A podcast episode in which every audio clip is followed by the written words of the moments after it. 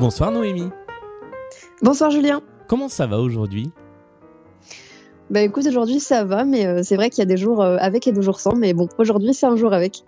Eh ben, tant, mieux, ici c'est un jour sans soleil, puisque pour la première fois depuis quasiment le, début du confinement, euh, il pleut. Euh, merci d'être euh, dans le podcast à la maison pour ce 44e épisode, si je dis pas de bêtises. La petite tradition veut que l'invité choisit le morceau avec lequel on commence l'enregistrement. Quel est le morceau que tu as choisi? Alors c'est un morceau d'un groupe que j'ai découvert en première partie de Cocoon, euh, qui s'appelle euh, Lola March, et ça s'appelle Wishing Girl le titre. Eh bien, on va écouter ça euh, les, les, les premières minutes. Comment ça se passe pour toi le confinement? Bah écoute, euh, ça se passe de façon un petit peu étrange comme, je- comme je pense tout le monde. Euh, moi du coup, euh, je suis à Orléans, je suis avec mon mari dans notre appartement orléanais, Mhm. Mais avant ça j'étais en formation d'animation radio à Paris. D'accord. Et la, la formation, elle s'est euh, elle s'est arrêtée d'un coup avec le début du confinement? Oui, elle s'est arrêtée complètement euh, d'un coup. En fait, elle est, elle est gelée, elle est pas, elle est pas terminée parce que, on pour te raconter un petit peu euh, la dernière. euh, donc voilà, j'étais sur la dernière ligne droite de cette formation Mhm. et, et donc le confinement a été annoncé, je crois samedi, le samedi ou le lundi. Donc bref, c'est- ces eaux-là. Et, euh, et, le, et le vendredi, j'avais mon examen final. Donc, euh, donc autant dire que voilà, c'est des grosses, grosses frustrations. Donc voilà, je, je ne sais pas quand je passerai mon, mon examen final.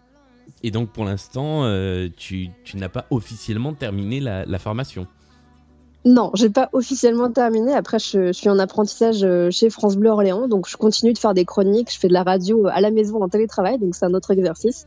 Mais je ne suis pas officiellement animatrice radio. Alors concrètement, alors moi, moi j'ai un peu la réponse à la question parce que je le fais aussi, Euh, mais pour les gens qui nous écoutent, qu'est-ce qu'est-ce que c'est que la radio en télétravail? C'est ça paraît un peu difficile à imaginer. Bah, c'est beaucoup de stress en vrai, Parce que euh, du coup, on se retrouve quand même tout seul. C'est vrai que dans les conditions normales, on a l'habitude d'être en studio, d'être très entouré euh, avec euh, des journalistes, des techniciens, et puis voilà, euh, plein de gens vraiment cool. Et puis on se retrouve le matin tout seul avec son téléphone. On a une application qui, sert à faire le lien entre le direct de chez nous et le direct sur l'antenne. Et donc voilà, on est tout seul à la maison avec son téléphone, comme un peu je suis en train de faire avec toi là.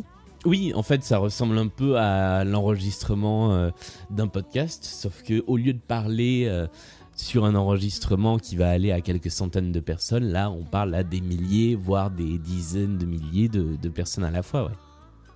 Ouais. Mm, C'est ça. Donc euh, non, c'est c'est un petit stress quand même tous les matins. Je me dis bon, j'espère que je suis branchée sur le bon canal parce que sinon ça risque de faire un gros blanc à l'antenne. Euh, le reste du temps, quand tu n'es pas à l'antenne, comment comment ça se passe les journées? Comment est-ce que vous vous organisez à la maison, par exemple? Euh, alors du coup, euh, pour, le truc qui est pratique, c'est que ça nous permet de faire plus la cuisine. Donc euh, en vrai, notre notre journée est pas mal découpée en temps de repas. Ouais. on, on prépare, on prépare à manger parfois ensemble. Et sinon, le matin, moi, comme je sais que je suis productive le matin, je travaille beaucoup le matin. Euh, mon mari est aussi en télétravail, donc voilà, lui, euh, il est dans le logement social, donc euh, pareil, il réussit quand même à faire un petit peu de télétravail. Et puis, donc voilà, le matin, c'est travail quand même pour tous les deux. Le midi, on fait à manger.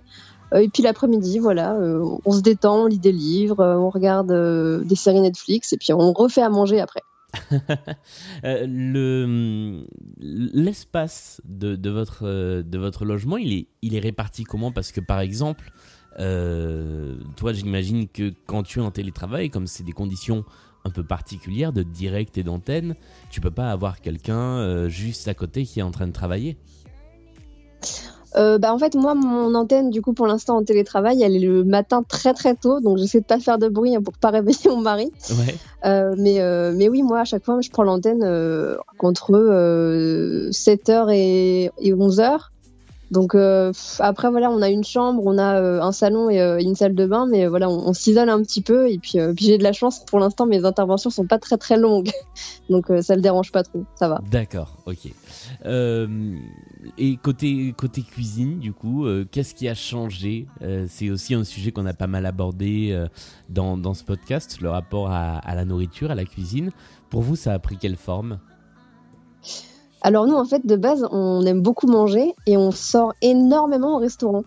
Euh, donc pour nous, c'est vraiment comme une, un loisir, une activité. Donc là, autant dire que ça a été bien réduit, donc on a fait beaucoup d'économies. Euh, mais, euh, mais après, ça nous a surtout permis de, de cuisiner plus et, euh, et, justement, on s'intéresse beaucoup plus aux, aux cuisines euh, sans viande en fait. On essaie de manger moins de viande, d'en manger de la meilleure et surtout de manger voilà des, des, des choses qu'on mange pas forcément d'habitude. Par exemple, ce midi, j'ai fait des pois cassés.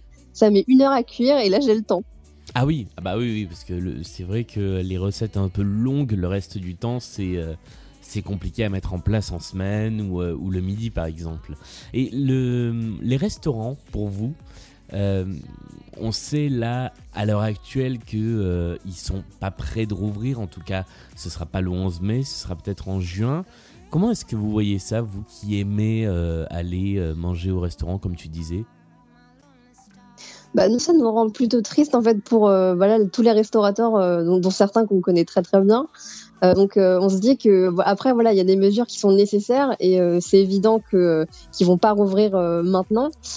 Mais bon, c'est vrai qu'on se dit comment est-ce qu'on pourrait les aider nous de, de, chez nous. Alors on, on, fait on fait comme on peut. C'est vrai que le, le sujet de, de, des livraisons par exemple a été vraiment hyper épineux pour nous. Quand on se disait qu'est-ce qu'on fait est-ce que ce serait bien de, de, les aider et en même temps, oui, mais euh, avec le confinement, est-ce que ça, ça ajoute pas plus de risques? Donc c'est pas facile. Ouais, c'est un, un dilemme un peu cornélien. Moi, je me le suis posé aussi. Euh, est-ce que euh, je commande pour aider les restaurants et parce que j'en ai envie, au risque de euh, faire des choses un peu problématiques par rapport au confinement, ou est-ce que bah, j'attends patiemment? C'est vrai que je me suis régulièrement posé la question et qu'il n'est pas impossible que je me la pose ce soir d'ailleurs. bah après, euh, nous, il y, a eu, quelque chose qui a quand même beaucoup pesé dans la balance. C'est qu'il y a un, ami, en fait, à nous, euh, donc, qui est, euh, qui est, restaurateur, qui tenait un salon de thé, qui nous a appelé la semaine dernière pour nous dire voilà, qu'il fermait, qu'il pouvait pas.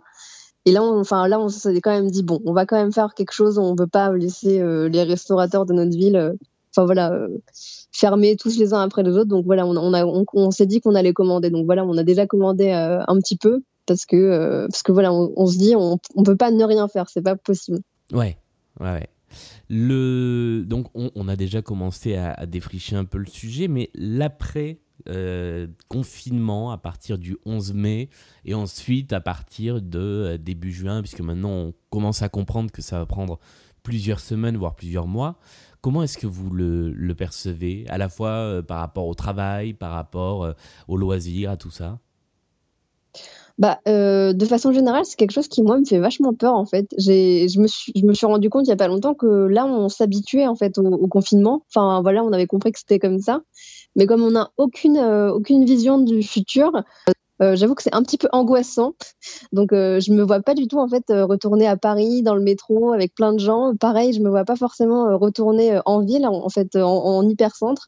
Donc j'ai vraiment du mal à imaginer voilà les transports, les activités pour moi, ça reste vachement flou. Mais parce que les, par exemple, les mesures barrières qui sont censées euh, protéger tout le monde, y compris dans le métro, puisqu'on nous a dit euh, un passager sur deux et les masques dans le métro, c'est quelque chose qui, euh, qui te paraît difficile à accomplir de manière collective? Bah, C'est surtout que je trouve ça un petit peu incohérent en fait, parce que déjà, enfin, moi, j'ai pas du tout des talents de couturière, donc je vois plein de gens qui ont des masques. Moi, j'en ai pas parce que je sais pas coudre. Et euh, voilà, on nous dit qu'il y a des masques qui vont arriver, donc moi j'attends quand même de, savoir déjà comment est-ce qu'ils vont arriver et, à quelle échéance.